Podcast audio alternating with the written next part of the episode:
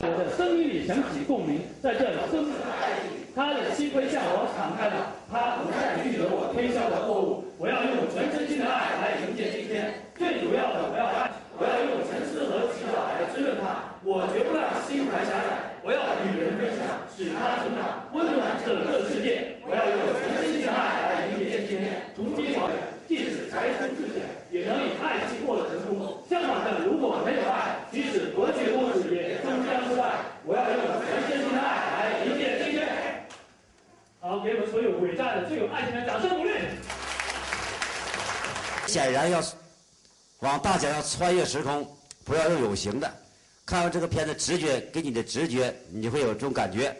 呃，我们叫超自然力量，意思就是它都是自然存在，是我们直观认为不太了解、不知道的。从心灵感应，从磁场，从电场，从道场，到催眠，啊，到能量传递，实际上这些都没时没刻发生。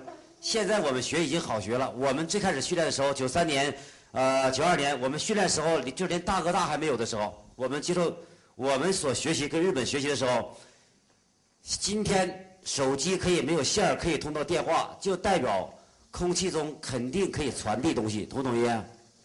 很简单吗？那如果空气不传递的话，根本收不到。今天都好理解，那个时候没有手机的时候还稍微难理解，今天已经很好理解。你想到打手机没有线儿可以通到声音通到电话，就代表宇宙能量在流淌，呃，在传递。所以当你心中有什么，你的脑子里边对一个员工稍有看法，就老板觉得这个员工好像不太积极，或者老板对这个经理有点不太满意，你记得你的脑子一转，你的脑波就会传递出去，这种能量他就会收到。收到之后，他做个决定，他说：“老板有点看不起我，看来我得要找后路了。”明白吗？结果第二天发现他怎么找后路了呢？怎么背着我突然规划未来呢？怎么要跟别人合作呢？然后这两个脑细胞越转越远，越转越远，最后心就远了，所以导致团队没有凝聚力。好，曹教，我们一起来讲，跟潜能想法起来。我讲到第六感和超意识跟这有关。呃，总之你就至少明白一条了。咱们看到能眼睛能看几公里？就假如说十公里哈，假如眼睛可以看十公里，那就假如十公里这么远，十公里之外存不存在事情？存在。我们的听觉，假如听到一百公里，一百公里之外的声音存不存在？存在。一触摸一伸手摸到一米，一米之外还存在。普通人就是用了这些有形的限制的，而让你看完片子之后，你就会知道宇宙能量它是无形无限的，而且这个浩瀚无边。牛顿是怎么成为牛顿？有牛顿有一天做梦就梦见这事儿，所以成为牛顿。别了吗？一会儿来，我们再来一起回想一下开发潜能的模式。一共我们讲了前三条，第一条是什么？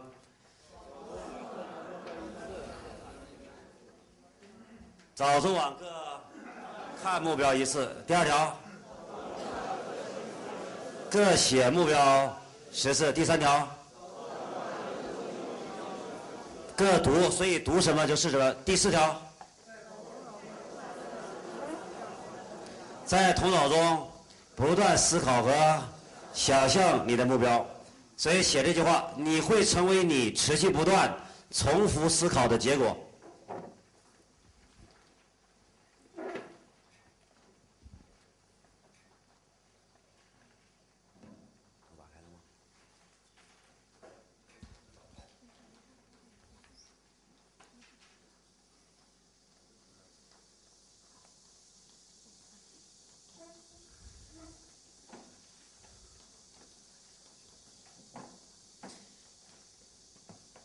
也就是你持续想什么，最后就会变成什么。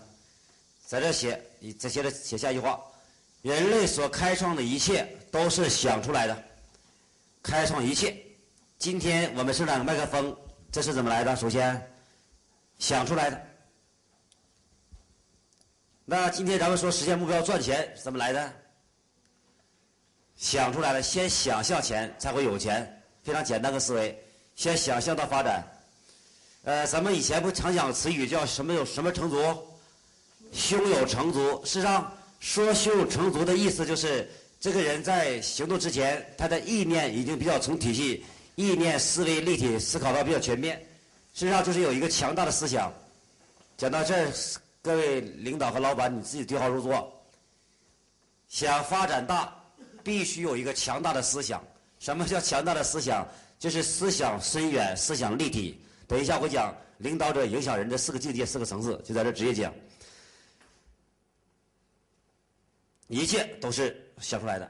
那想出来，你们会发现，咱们平时说话，这个人，这个老板有点幻想。我发现，有没有人呢？写成功者都是一等一的幻想家，说理想主义者都不足以表白。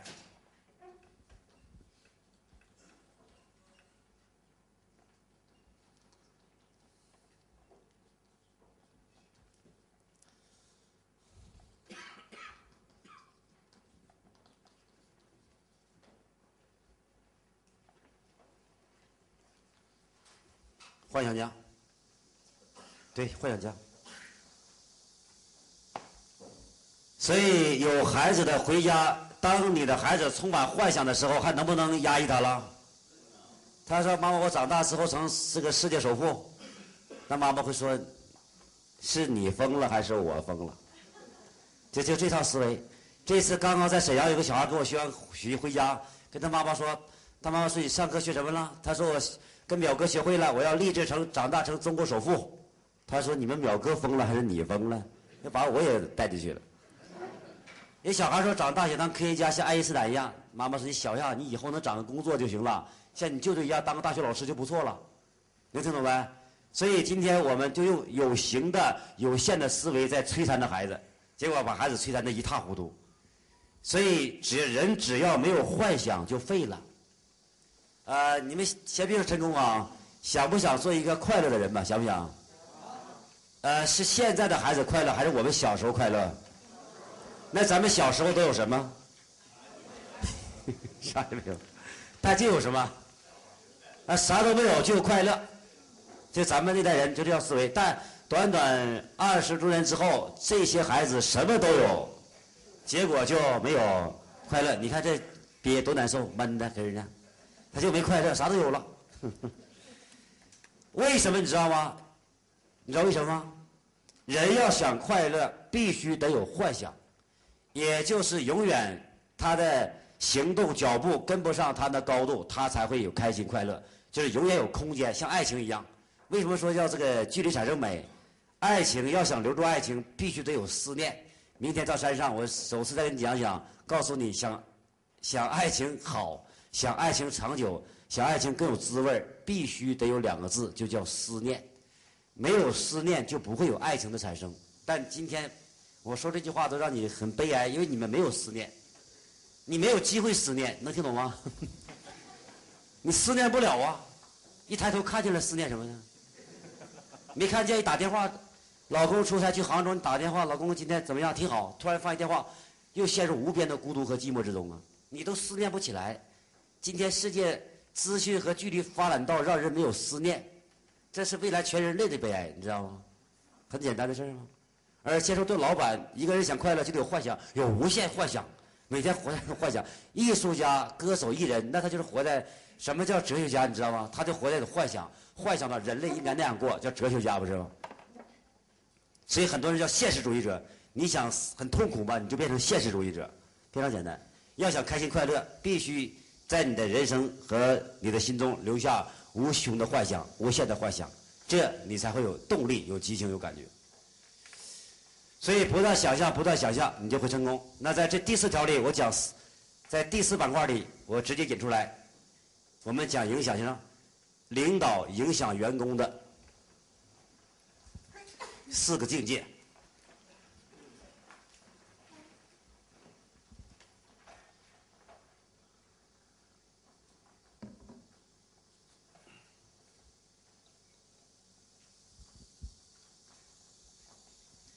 第一条，小一圈上，令员工折服的远见和目标意识。我这句话说完你又痛苦，反正我说说很多话让你痛苦，因为你学反了，没抓住这关键。令令员工折服的远见和目标意识。啊，对老板来说，什么本事也没有，没法跟这个比。就老板在老板自身上，就是老板用什么来带动组织？呃，员工为什么跟你混？在老板自身修为上，任何特质和品质也没有办法跟这个比。就在操作层面上，有参加过旅游团旅游的举手。你们当时听不听导游的话？导游是不是比咱们人品好？导游是不是比我们成功？导游是不是比咱学历高？也不是比咱年龄长，但咱为啥听他的呢？为什么听他的？啊？因为他走过呀，他看的比咱远呢，他知道这目标啊，所以他走过上过山，咱就跟他走啊。行，例如导游，我让你看看你过去花多大精力走多少弯。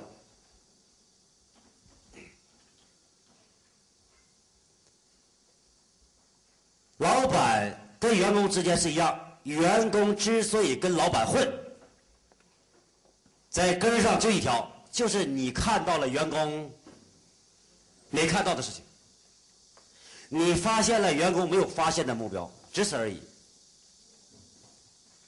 所以很多经理和员工都不服气，说原来我们的老板也没什么高度，没什么水平，也没啥能力。哎，不管其他，他什么都不如你，但是在这条街刚开始建的时候。整个市场不成型的时候，他先在这儿圈地，先盖个超市，就这一条你已经输了，没办法，你只有给他干的份儿，因为这条街就需要一个超市，再没有别的超市，你再有本事也是经理。听明白的掌声告诉我这事儿，这思维呗？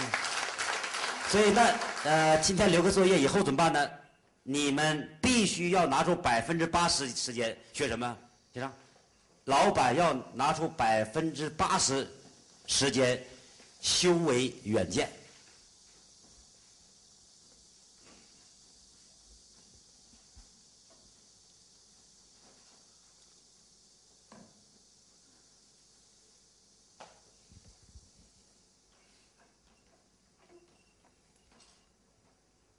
看吗？修为远见，就是你必须我说百分之八十是个概率数字，其实老板要百。投入全部研、全部精力去研究远见，你只要能把远见研究明白，也就是你能发现这个金矿，你就不用愁没有人干。这能听懂就着。所以你看你们写那个问题，说这儿没人，那没人，这没高度，那没空间，留不住人才。那不是留不住人才，因为人才发现你那空间那么小，谁跟你混？如果你能发现一个人才都没发现的空间，那人才不就归你管了吗？这能听明白吗？就这个思维吗？而非常遗憾，咱们没抓这些。为什么在上海很多老板会慢慢消失呢？大面积消失，消失的肯定不会因为任何公司不会因为内部管理不善倒闭。你就记住我这句话：倒闭的肯定是因为大方向错了。即使今天大方向空间在，内部管理不完善，那些人在，他也倒不了。可能有些损失，可能发展稍微有漏洞，但是不至于倒，不至于出现亏损。亏损它。不是因为这个造成的，核心点在于这儿，你的整个战略图像健力宝这些，像呃原来这个斯特绵阳那个叫什么长虹集团，所有类似类似这些策略，他们就是他的远见没整明白，领导人远见跟国家走势没整明白，跟地方政府没整明白，跟消费者口味没弄清楚，最后就消失了。所以你们做你那个行业，在你那个行业点上，你要找到你给顾客提供的远见是什么。就像我自己用这些条一样，那在八九年前，九九年，九九年很多人开始在中国进入呃成功学的研究方法要讲，在那个时候，当开始很多人学 MBA 刚开始风行的时候，我就提出，在未来绝对不是方法时代，在未来知识就会像变成不值钱，就像今天说，你一敲电脑，再过几个月。整个大英图书馆都会搬到网上，这你们知道呗？谷歌公司将把，如果把大英图书馆搬到搬到这个网上，下一步美国图书馆把世界最顶尖国家的图书馆放到网上，我们意思是一敲网，咱想学啥就学啥，就代表知识已经不值钱的意思。也就是个因素，讲讲这些已经没有意义。这是我九年前说的话。九年前我开始定位成要讲智慧体系，也就是要帮你们找回感觉，明白吗？找回感觉的叫智慧体系，我这样简单理解。如果告诉你个方法，告诉你个技巧是你记住技巧，但你还是没感觉，你还是不会造血。所以未来竞争越激烈，是靠自我造血的时代，不是简单模仿的时代。如果是整个发展比较按体系来，就是模仿就可以。但是现在不按体系来，已经到远海，茫茫四顾不知何去何从。所以老板要知道该学什么，就远见嘛。所以今天我提出这个思维，对我来说，我是用这个思维，我要不断的把握这种远见的方式。一个是我产品远见定位远见，第二个我操作方式一样。那我们怎么操作？我们选择用欧盟的方法，又选择独立操作，就松散层、半松散层和紧密层。我不会像一般公司就直接一刀切，我就总部管理，然后下面代理商，传统方式那已经没有战斗力了，没有杀伤力了，那能行吗？所以想发展，你要拿出你的远见，从产品选择上，从定位上，你会制胜。其他的我们稍微做，呃，有点损失点错误都小意思，这一条没整明白就完了。所以，同样跟孙中山一起留学很多人，但别人为什么不能成国父呢？来，写上孙中山，例如孙中山，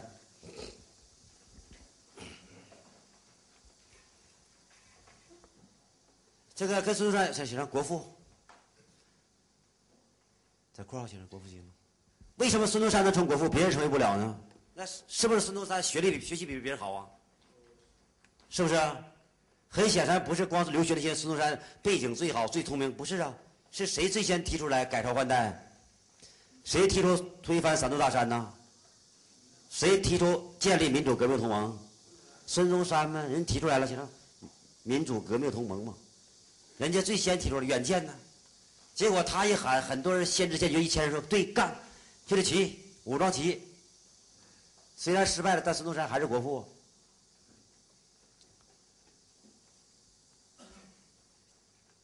我在讲到企业上，在中国今天能发展好的企业都是这条。那你要看到黄光裕，你就知道那朱新礼吧，就是汇源果汁的老板朱新礼。你要看他朱新礼，你说他哪儿表达不如你，形象不如你，才华敏捷思维哪儿都不如你，真不如你。但朱新礼为什么能把汇源做这么大？就很简单，当大家还吃罐头的时代，朱新礼就像做梦一样，突然间明白，大家现在是储存罐头，但未来肯定是要怎么样，把这。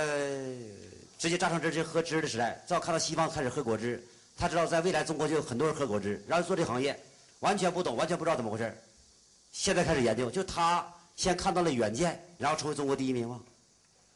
就像黄明太阳能一样，这黄明这黄明自己讲啊，我说你怎么做这个行业了呢？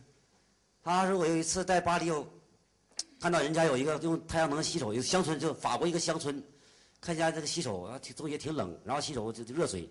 哇，这太好了！他感觉未来中国肯定得有，肯定得大面积有。他回来就研究这事儿，回来就开始做太阳能，然后做成中国第一名。你看吗？年产值超过十五亿、二十亿。呃，太阳能前三名都是我的学生。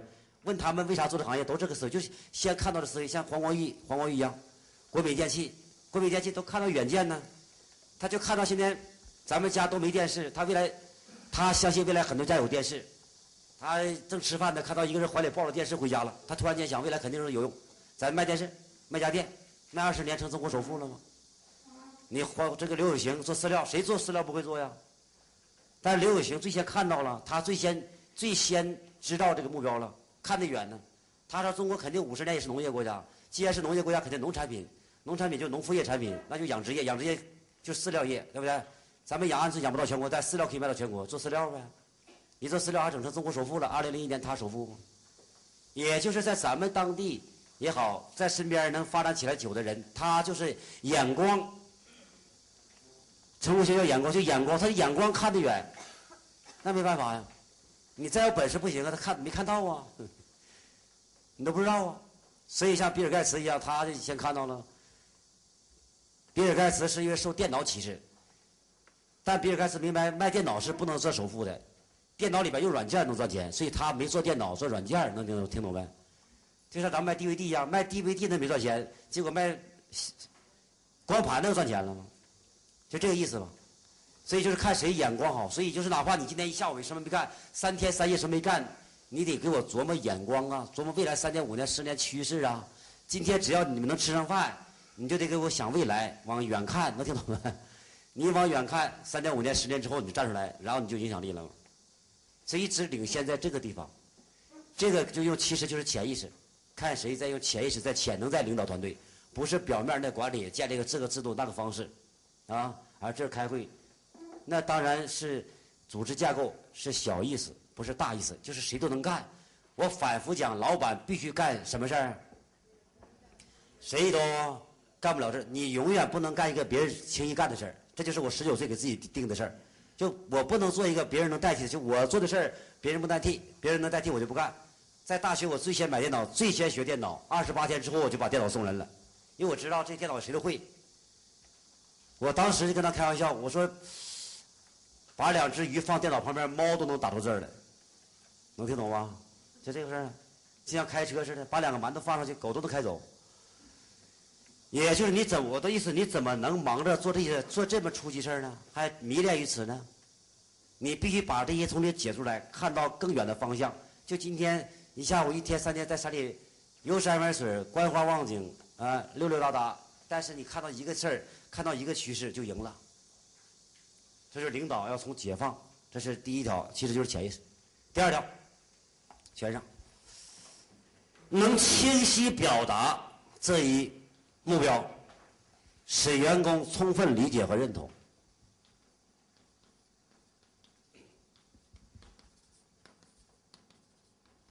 为什么我们后来开设了领袖演说智慧？就发现无数领导人他表达不清，他看到了他说不清也不行。能清晰表达这一目标，使员工能充分理解和认同。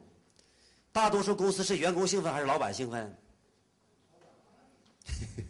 就发展小的公司就老板兴奋呢。每天老跟人说我要发展怎么样，我三百强、两百强、五百强怎么做？然后员工根本没没概念，员工不兴奋。今天上午我给你们定义了，咱们干什么行业的？咱们都是干做什么行做的？咱们都什么职位？你们叫什么名？记住啊，火柴吗？以前可以理解，以后不能理解了。以后咱们得让员工兴奋，就是咱们描述完一个目标、一个方向，让员工摩拳擦掌，哇，兴奋，看到一种空间。你别你很兴奋，睡不着觉，结果员工睡挺香。然后你每天都是老早来上班，员工还迟到，那可笑就可笑在这儿。最愚蠢的人就是这样，就是简称个体户的思维。那得你得表达清啊，表达不清也不行。孙中山吧看到了革命已大势已去，这个旧社会已经没有无力回天了，这种机制、这种流程都不行了。但是他描述不清楚怎么办？孙中山也不清怎么办？孙中山只能说建立民主革命同盟，一九零五年提出，一百零三年过去了，你们都不知道啥意思，当时更不知道啥意思，老百姓谁也不知道啥意思，所以就是他说完了，下边人不明白是什么意思，结果毛泽东把这学会了，先生，毛泽东。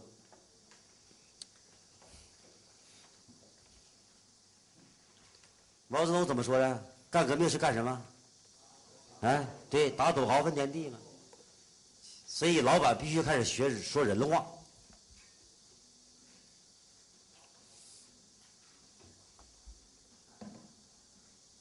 他没说建立新新革命，建立新国家。老百姓说他建立新国家干什么呢？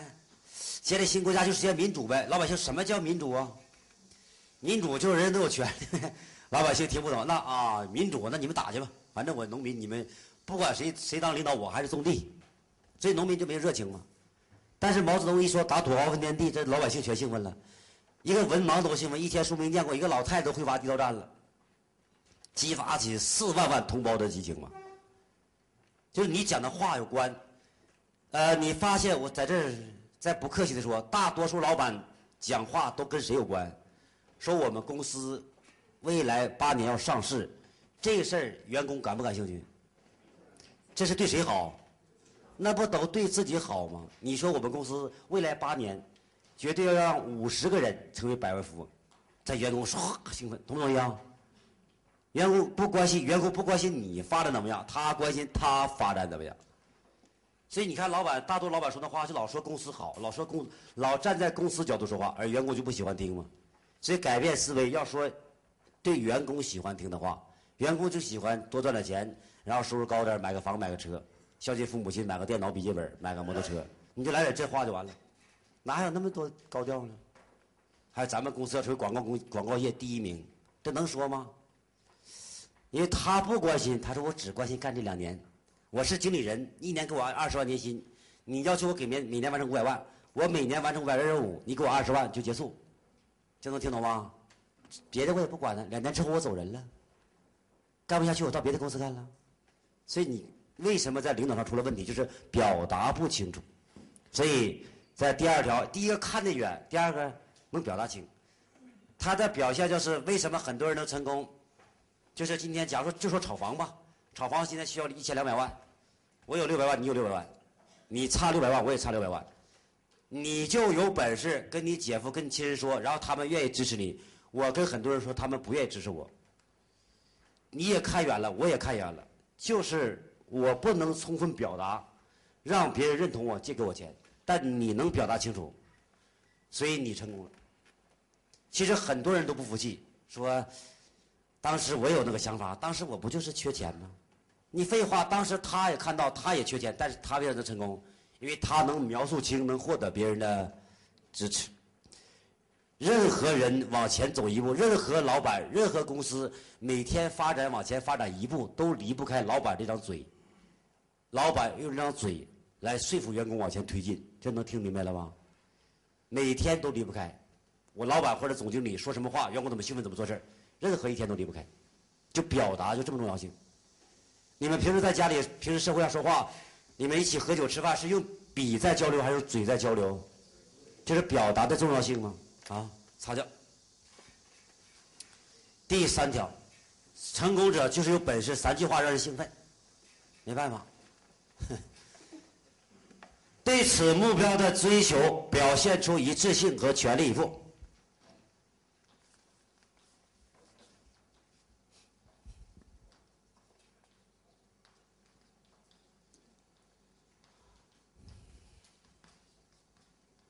就轮到我们潜能开发的整个第四条，引发出领导人影响员工的四个境界。对此目标的追求，表现出全力以赴和一致性。就一致性和全力以赴。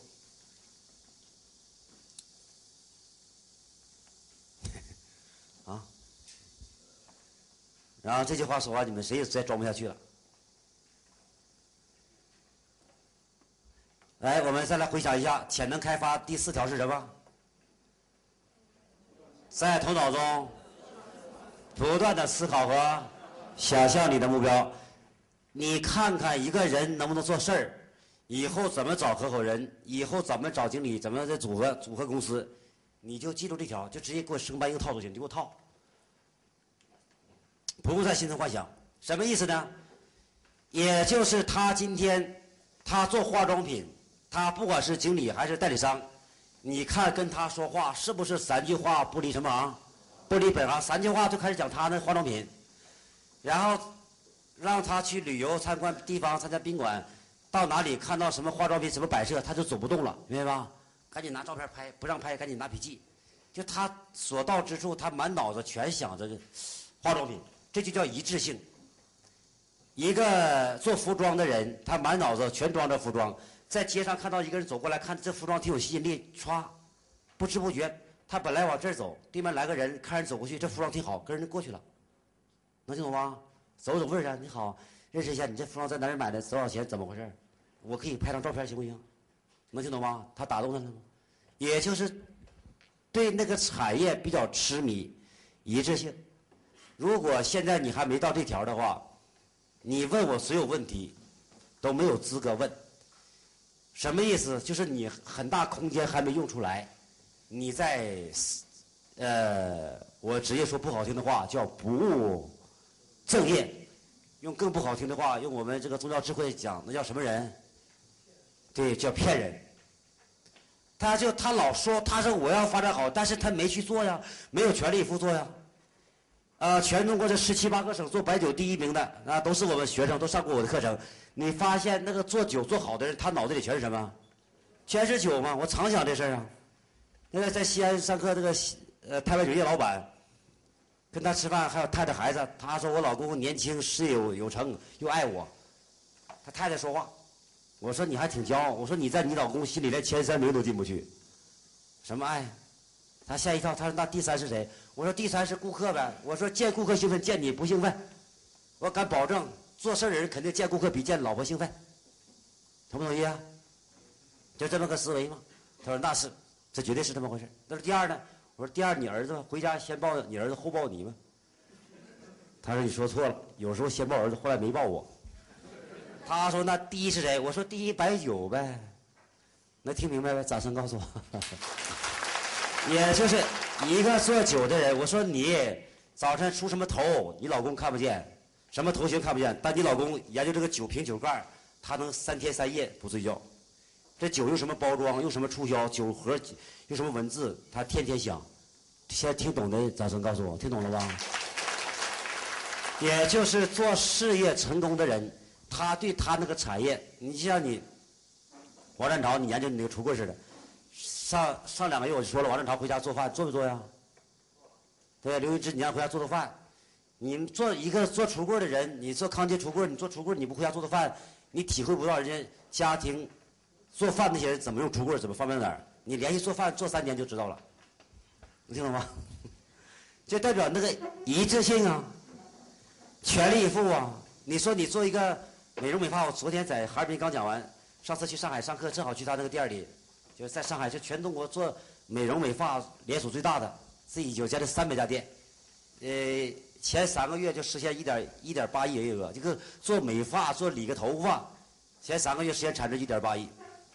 你自己算怎么回事吧？那就完全痴迷，他就对这理发一致性完全完全研究这事儿啊。北京最好的东方名剪嘛，也是我的学生。呃，温州人。人家那拿个小剪刀啪啪剪来剪去，一年都实现两千三千万纯利润，每个月都三百万纯利润。那你一个月还没赚三百万，你看人家还不如个剪理发的呢。就代表他完全是他说，刘老师你是说我的，我这二十年二十年来十八年啥都没讲，就完全痴迷这事，就一看到这事儿兴奋。就这套，沈阳有个怪剪老板，姓就就就就就就名叫怪剪。他说如果这一下午没人来剪发，我难受。我哪怕抓个人来说来，你给我给你理发，不要钱都行，能听懂没？啊，这这这这，一呆呆说，这后拿来研究研究这这个思维，也就是各行业能成功的人，你我讲老板呢，这老板你可以不会，但是你必须对你那个产业兴奋，然后一致性的研究，然后全力以赴在研究这个事儿。你不能说做房地产，上班是做房地产，下班聊天跟别人聊化妆品、聊股票去了，员工身边都听不到你对房地产的概念、思维和策略。一个做股票做成功。做投资做成功的人，他满脑子绝对是你的性。我就直接告诉你们，做投资做股票，铁定靠潜意识，铁定靠心理。所以，股票是一种心理学的游戏，呃，完全靠你的意念，靠你的潜意识感知到股市的走向。你想分析，那有点有点意思，但是一般是很难。所以，你就拿这第先不要看第二、第三，第一、第二，看第三条，咱们对号入座，你就知道。你还有多大空间？你研究服装，研究皮革，那你上班，你研究化妆品，你研究拍卖，你不管什么什么产品，你有没有达到这个状态？咱们有一个事可以比，就是你对你那个产业有没有像我对我这个产业这么痴迷？你对你那个行业，对你那个事业有没有像我对我这个事业的了解？然后一致性和全力以赴，你看吗？如果没有的话，就代表这是可以进步的。你都我的意思，你都没去做，你研究超市，小董同志能听懂吗？你研究超市，那你现在有几家超市啊？变四家了啊，不错。研究超市，你就给我研究超市皮，皮他就不用想这事儿了。所以，光一个教超市的人，我也教出他在两三年之内，从年薪八万到身价超过三千万。你就把那摊儿给我整明白。二十一世纪就是专家的时代，资本主义到今天发展，呃，好了，在西方赚钱的就是专家，要么牙医专家，要么律师专家，能听懂吗？要么婴儿训练专家，要么大脑开发专家，总之都是各种专家。未来的财富会锁在各种专家里边而你对你那个产业一研究一致性和全力以赴，你要成为那个板块的专家，可能不是技术专家，但绝对是趋势专家、产业专家。这叫一致性。所以，员工会跟谁混，员工就会跟这混。最有代表性的就是史玉柱先生。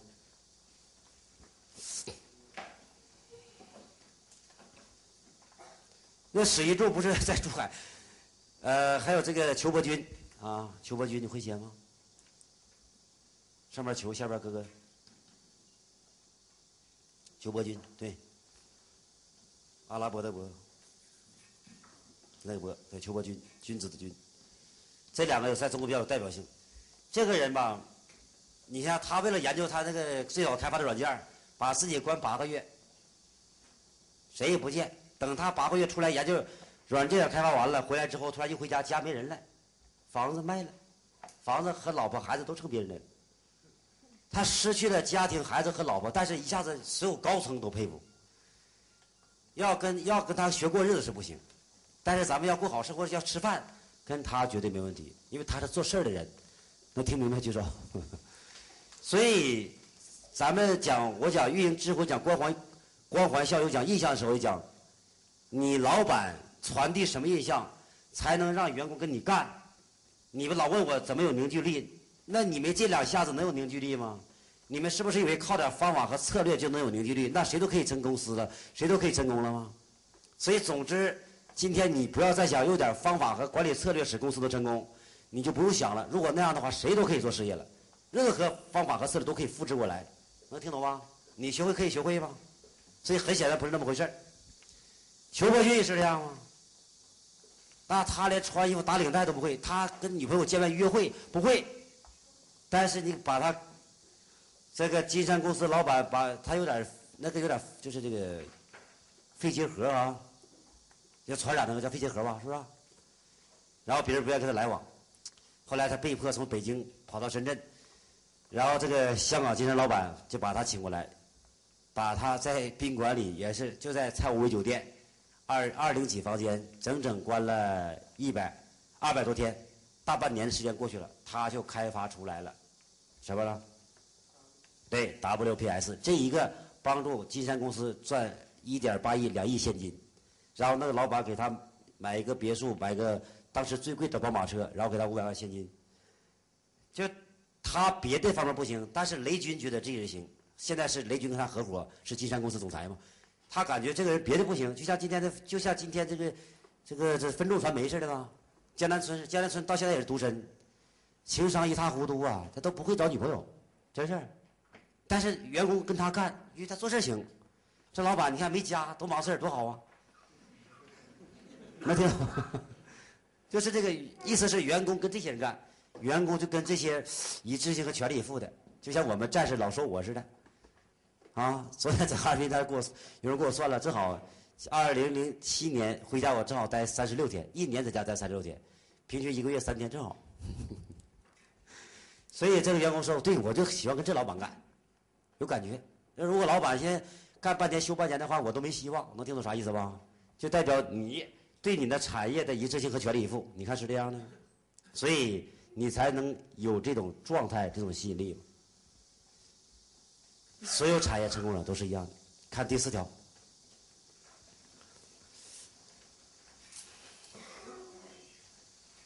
了解自己的资源。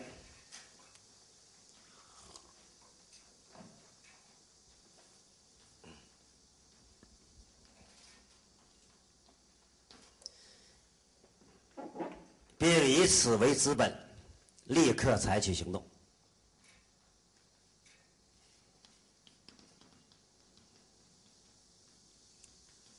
你这窗户都开了，他门不开，这什么意思？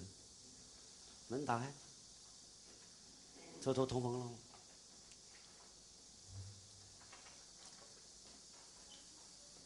了解自己的资源，以此为资本，立刻采取行动。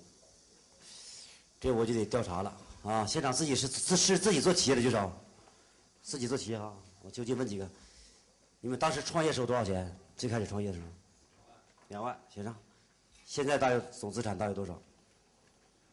三百万啊，这位。三万。三万，现在大约多少？一千万啊，这位。五百，开始多少钱？五百多。五百多万。起步。起步五百多万。现在多少？现在。千将近一千万吧，一千万啊，写上。也就最开始起步，那五百万怎么起步？不也后来来的吗？最开始怎么来的？家里。啊？家里。啊，家里来的啊。这就可以了，我就问三个就可以了。老板必须得有什么本事呢？这员工，记住我们讲影响，团队凝聚力，员工能留住，他跟什么样的领导人，领导什么样的呃特质能留住人，就是有这本事。员工为什么要跟老板混呢？就是员工看不出方向，能听懂吗？然后员工说不清楚，员工不能全力以赴，然后员工想干个事他说我现在没资源。老板能领导人呢？就是十个人在一起都想做个事那九个人都说我权力不够。后来第十个说那我干吧，然后他一干，那九个人就跟他干，这能听懂吗？所以老板必须得有一种本事，就这种本事。也就是当时你创业用两万的时候，钱够不够？够不够？够不够？永远不够吗？我确定当时跟他一起，朋友、同事很身边很多人都想做这个产业，都有两万块钱，但是别人说这两万块钱不够，你等我有钱，等有钱我给你大干一场。你等再过五年，再过五年我存点钱，我跟你干一场。后来五年过去了，干没干？后来还钱不够，你等再过十年我存钱的啊。后来十年过去，有一天躺在病床上，你等来生我给你干，啊，好，给你干去。哎，他就那个那个思维上，所以老板让你更明白，胜就胜在一步，胜就胜在先机，胜就胜在先动，谁先动谁就成为领导者。写上。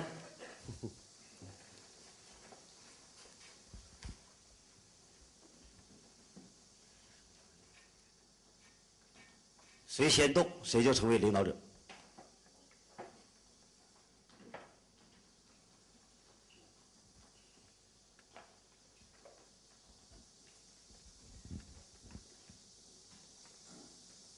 这四条就是在操作层面上，一个领导人能够让员工跟你往前走，然后不离不弃的根本。因为这四条是任何员工员工一辈子也学不会的，明白吗？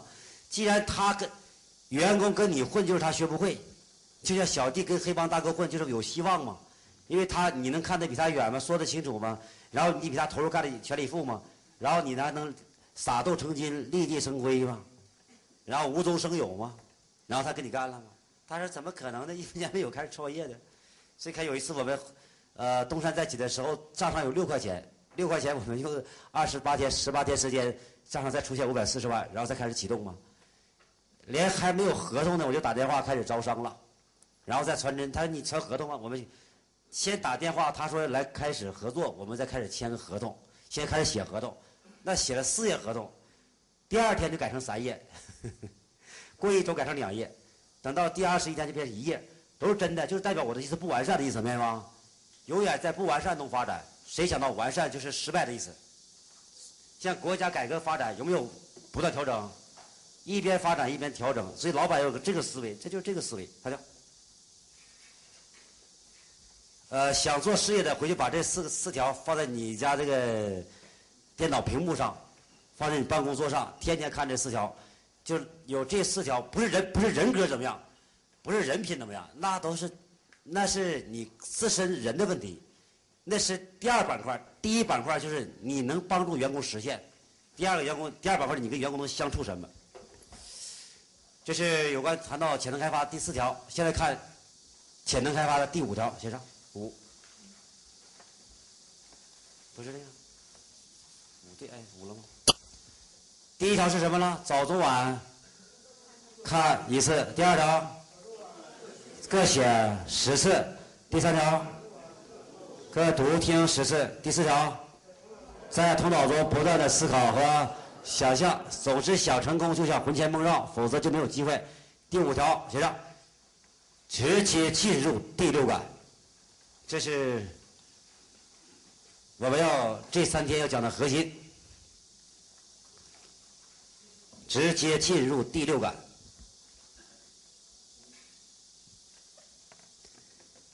呃，什么叫第六感呢？写上，视觉。听觉、触觉、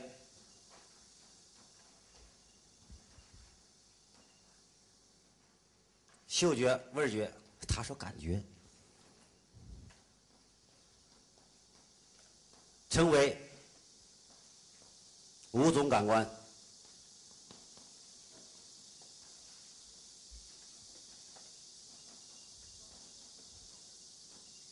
视听触嗅味对，五种称为五种感官。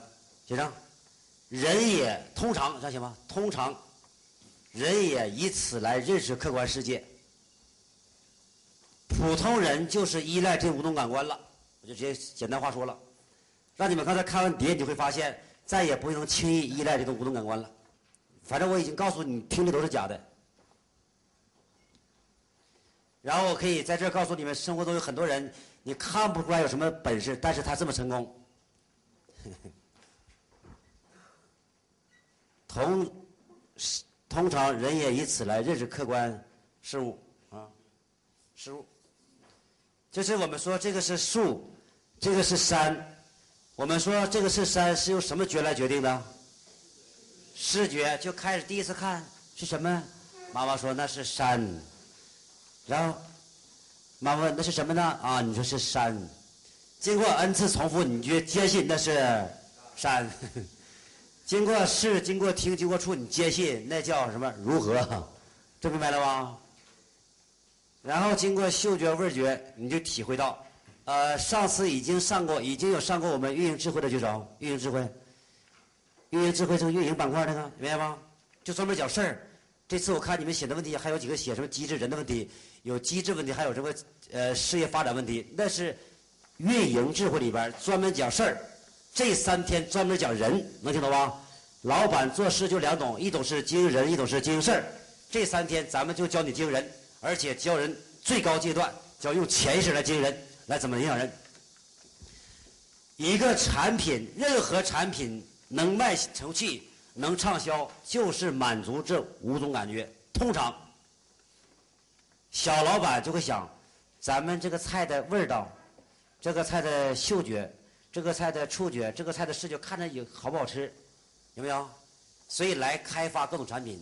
咱们开创的音乐碟就是满足顾客的听觉，能听懂吗？咱们很多东西满足顾客的触觉。咱们的产品，一般的产品就是满足这些。世界顶级品牌恰恰它就不满足这些。像可口可乐，我在运营智慧不讲教你们了吗？全世界畅销产品都是在活在潜意识里边。那些老板都是活在潜意识，开发产品的模式都是潜意识，就超越人们常规的需求。可口可乐不是满足听，不是满足触，也不是嗅觉，不是味觉，没啥味儿，也没啥营养。可口可乐为人类第一垃圾食品，那这根本就不是人喝的东西。所以调过来咋说？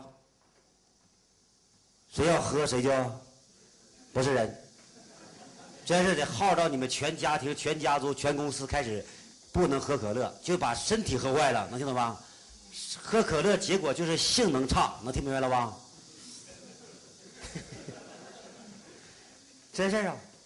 因为但是它满足了一种人更高的一种感觉，就是一种激情的感觉，能听懂吗？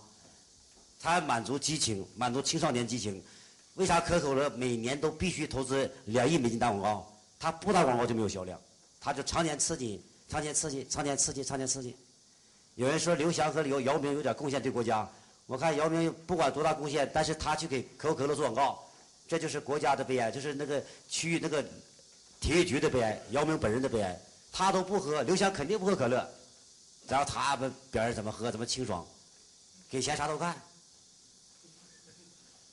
不是三陪就是四陪呗。啊，其他细节就不用讲。所以，老板要学会以后开发咱们产品，不能停留在这个阶段。停留在这个阶段，那你就是有限的。一个包为啥卖两万块钱？很很显然不是这些东西啊，不是满足视觉、触觉。那 LV 包触觉好吗？那 LV 包多普通啊！那味觉好吗？嗅觉也不一样啊，还是那么回事吗？但是为啥愿意花两万买 LV 包呢？很显然，他已经不是这些了，就是那个。世界各种产品高手，他们对人的掌控都是超出人的常规之外，就是进入潜意识状态。所以五种感官刺激什么，人就把它当成现实。咱们闻当成现实，嗅当成现实。所以在我们运营智慧上，我跟你讲，我说王老吉怎么开发产品的？王老吉就是什么觉啊？味觉。开始喝王老吉，你不知道啥味儿，这什么味儿这么难喝？但是连续喝七天，人家问你什么味儿，你说这王老吉味儿，这能听明白？听明白？掌声告诉我，就是，呃，他给你人新开发了一种味觉，原来没有的，自然界没有的，他给你新开发一个。什么叫香水儿？就是人世间不存在那个味儿，就叫香水儿。能听懂吗？世界顶级香水你都闻不出来什么味儿，绝对不像花香，绝对不像某种自然清香。如果那样的话，他卖不上价钱。他就开发出一个人没有的，你想闻还闻不明白。他说那是顶级香水，能听懂吗？你去你去以后就会观察各种顶级商品的怎么回事儿。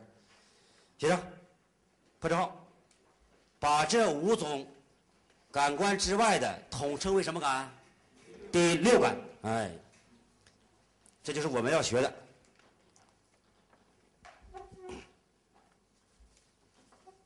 所以你当你们学完这些，再去下次再来学运营智慧，也会好好听多了，更加明白了。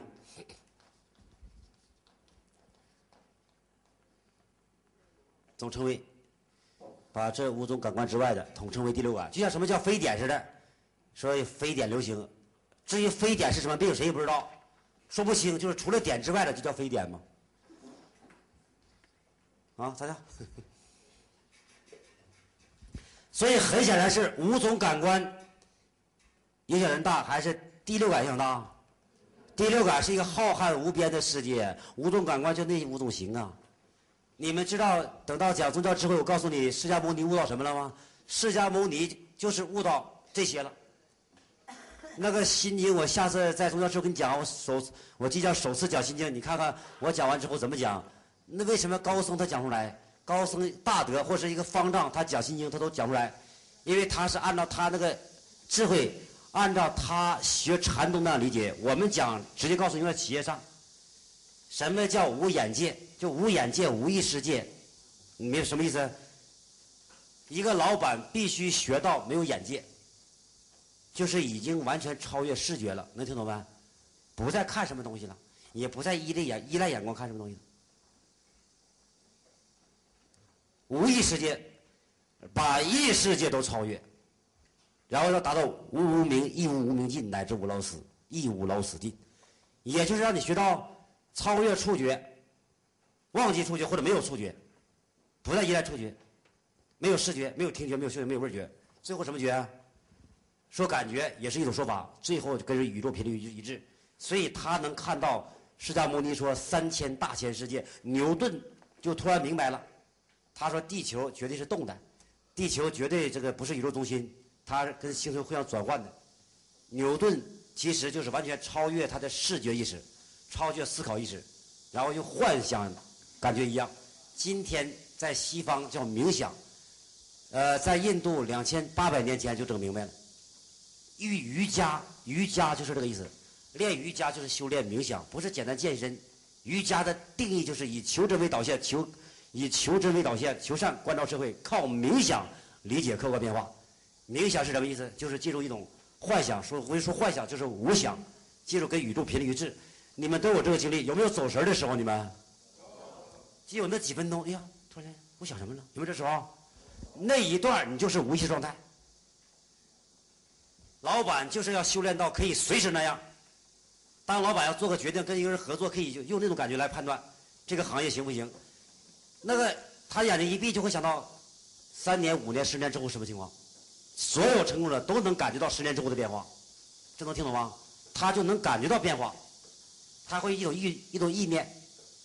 要说神非常简单，要说不神也挺难。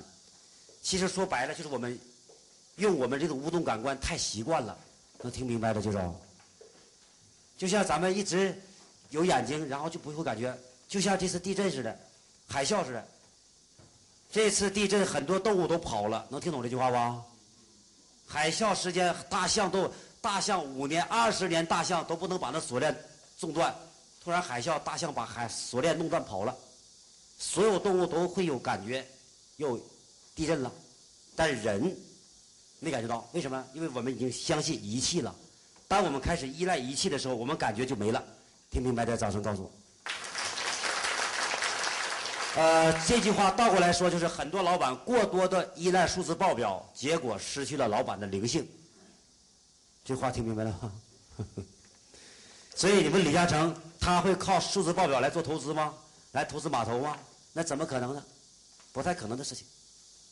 啊，这是擦教。所以咱们学潜能开发，就是要学一套策略，可以随时随地进入那种感觉。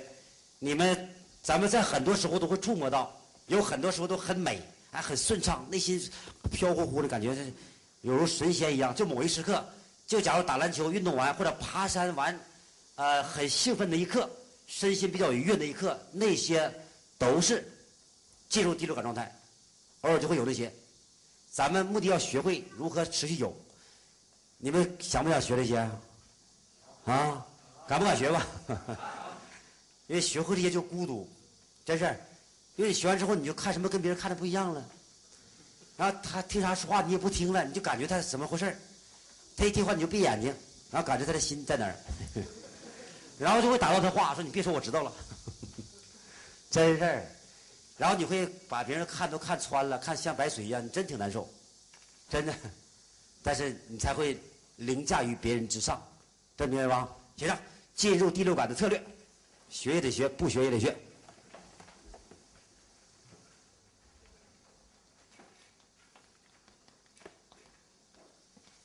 第一条，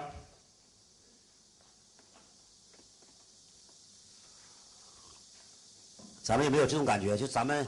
你们有这种感觉吧？就咱们有一个家里有至亲的亲人，爷爷奶奶或者有什么叔叔，就有亲人遇到危难的时候，咱们都有感觉，有没有这感觉？有吧？就连续做梦做不好的梦，这两天梦，然后想很很真实，一打电话说爷爷已经住院了，等你回去之后已经咽气了，就类似这样的感应啊，都是其实都是正常的形象。呃，就像刚才赵天然说，李老师，老师，我的孩子这几天不见，他都不认我了。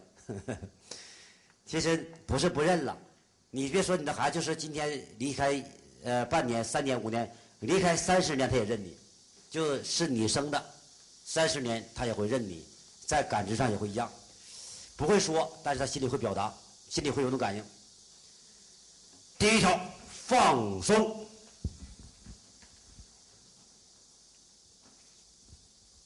呃，人是放松的时候有感觉，还是紧张的时候？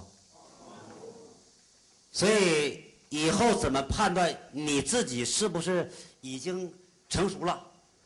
看你自己是不是一个领袖的境界，就看你到哪里放不放松。你看咱们这两百人在上课，你看到谁比较从容？说走过火也比较从容，钻胯下也比较从容，说裸奔那小意思，都比较从容。看谁比较从容，就那些从容的人，他就是高手。今天你明白，他只要不从容，他就没有感觉。听明白了举手。就人一紧张，所有感觉就没了。这能听明白了吧？所以你们往里一坐一装，我来上课，我得像个样，我得像个女人样，我得像个妈妈样，我这五六十八岁像个六十八岁的样。只要一装就没了，你的灵感瞬间消失。听懂的再举手，能跟上这思路吧？所以到咱们这你就别装了，再说装给别人能看出来。然后。睡过来一装，你的感觉没了吗？你知道为啥上台让你讲话你讲不出来吗？你讲不流畅吗？你装吗？你想讲好吗？你要上来自然说话的话，都说挺好吗？因为那是用感觉嘛，第六感在流淌嘛。所以你们听我这么多次，有人跟我学四年五年了，我不管讲什么上台，我还是背稿啊，我还是自然在流淌啊。我是用嘴在讲，还用全身心呢？是全身心还是整个用意念在讲啊？都是用在第六感呢，在绽放，所以你想学，我告诉你也学不会，就这么简单啊！所以要充分放松。我只要今天想在乎讲好讲坏，我就完了，我就绽放不出来，能听懂没？我会按照程按照程序讲挺好。你们一听一听有理论体系，一听有思维体系，但是你感觉听着就不舒服，明白吗？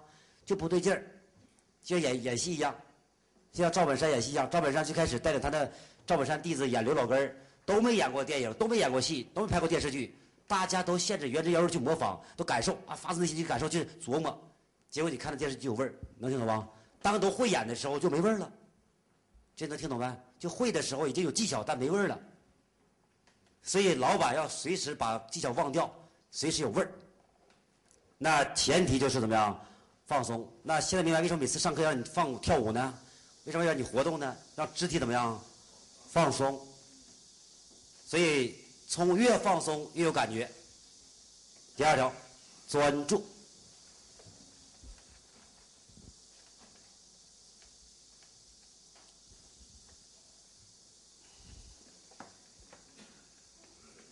第三个，重复。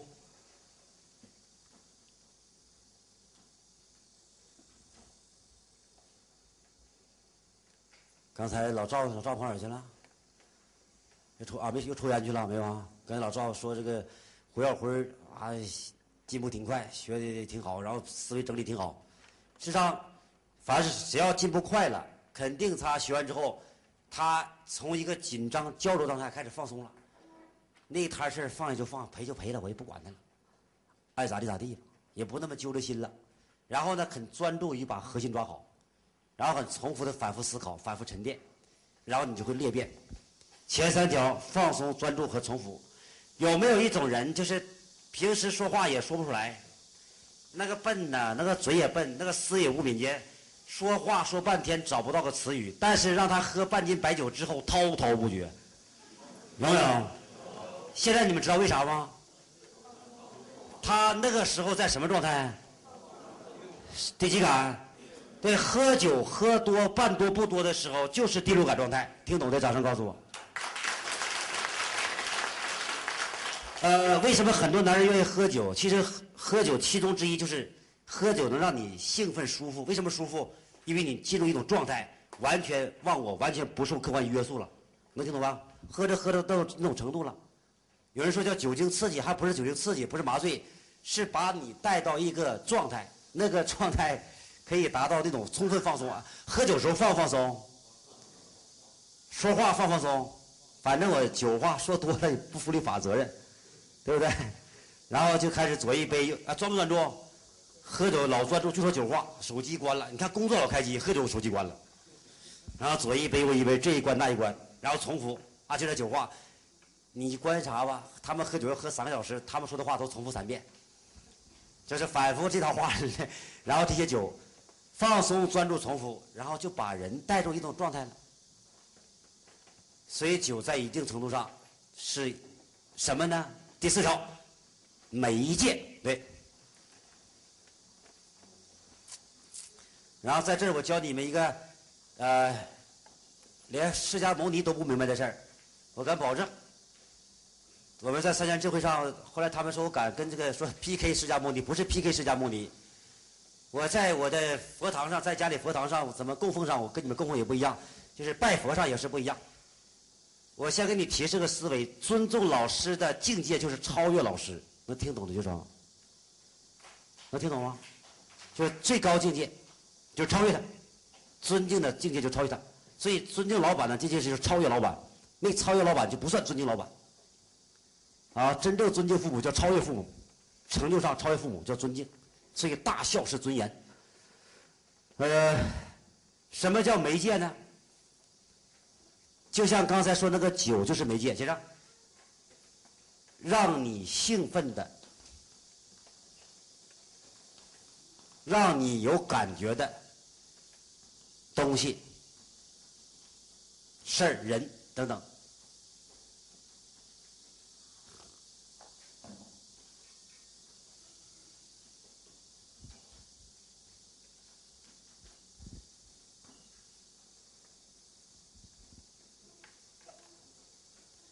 已经听懂了举手。